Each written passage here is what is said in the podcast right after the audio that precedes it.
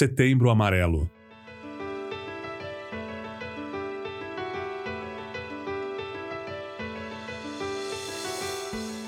Chegamos ao mês de setembro, e esse mês foi estipulado para prevenirmos e darmos uma maior atenção aos casos de suicídio que crescem a cada ano. Recentemente, um caso chamou minha atenção a esposa de um jovem pastor de uma das maiores igrejas evangélicas do leste dos Estados Unidos. Com apenas 28 anos e cinco filhos, tirou a sua vida após supostamente receber alta de uma clínica onde estava internada para tratar sua depressão. Esse assunto é muito sério e merece nossa atenção não somente nesse mês. Quantos de nós conhecemos pessoas que estão dando sinais de querer tirar suas vidas, principalmente nesses últimos meses, onde milhares perderam seus empregos, suas perspectivas e seus objetivos traçados? Suicídio é algo sério e precisamos tratar disso. Segundo o site criado para falar sobre o tema Setembro Amarelo, cerca de 95% dos casos de suicídio ocorreram por motivos de depressão, transtorno bipolar ou abuso de substâncias, ou seja, transtornos mentais. A nossa mente pode ser tão terrível a ponto de nos fazer desistir de viver. Será que era por isso que o apóstolo Paulo fala sobre o renovar da nossa mente na carta aos Romanos, capítulo 12, verso 1 e 2? Rogo-vos, pois, irmãos, pelas misericórdias de Deus, que apresenteis o vosso corpo por sacrifício vivo, santo e agradável a Deus, que é o vosso culto racional. E não vos conformeis com este século, mas transformai-vos pela renovação da vossa mente, para que experimentais qual seja a boa, agradável e perfeita vontade de Deus. O fato é que em nosso dia a dia somos bombardeados de notícias ruins, fake news e inúmeras mentiras entram em nossos ouvidos e mentes. Fora as nossas lutas e dificuldades que precisamos lidar diariamente. Então, como nos sucumbir a tudo isso? Nossa mente está suscetível a esses ruídos diários, às muitas vozes que invadem nossos pensamentos e chegam a alcançar nossos desejos, medos e anseios.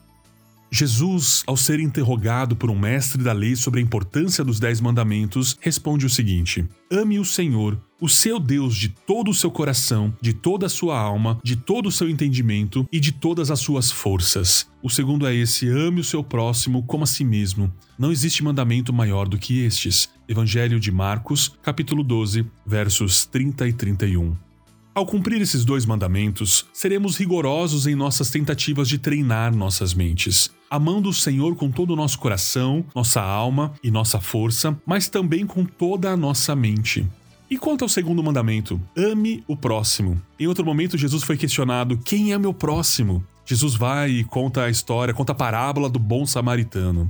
Logo, você pode ser o bom samaritano, ou você pode ser aquele quem precisa de ajuda. Porque sim, Depressão, transtorno bipolar e os vícios são doenças, e nenhum de nós está livre disso.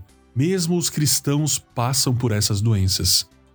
Mas se isso for algo que você está enfrentando, eu te digo: procure ajuda agora mesmo. Como já disse, a tentativa de suicídio por qualquer motivo é sim indício de alguma doença séria por trás. Deus não nos criou para vivermos sós. Precisamos de pessoas, precisamos nos relacionar, precisamos encontrar com quem dividir nossos fardos, sejam familiares, amigos, nossa liderança e a nossa comunidade de irmãos.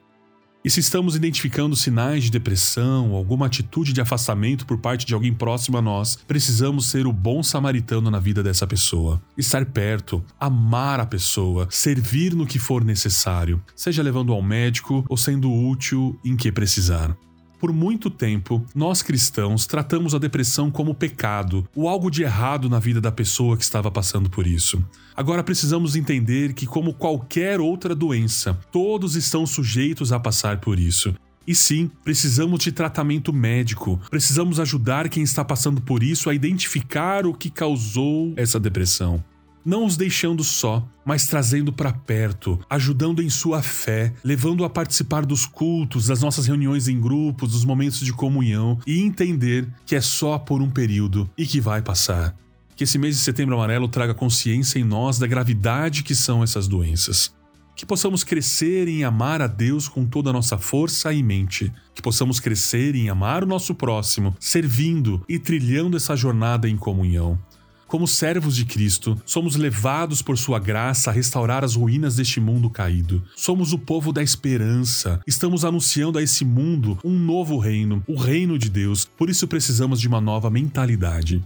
A minha oração por você que está passando por isso é que Deus coloque as pessoas certas para te ajudar a identificar o motivo, a causa dessa depressão. Sejam amigos, familiares, médicos capacitados a identificar o que seu corpo está precisando nesse momento. Que o Senhor te conduza neste tempo, que você seja alicerçado na palavra de Deus. Ela é a verdade, ela é o fundamento que te ajudará quando maus pensamentos vierem. E entenda, isso é passageiro. Pode demorar até o tratamento fazer efeito, mas é passageiro. Esse período não te define. Finalizo esse podcast com a mensagem poderosa que o apóstolo Paulo escreveu aos Romanos, capítulo 15, verso 13. Que Deus, a fonte de esperança, os encha inteiramente de alegria e paz em vista da fé que vocês depositam nele, de modo que vocês transbordem de esperança pelo poder do Espírito Santo.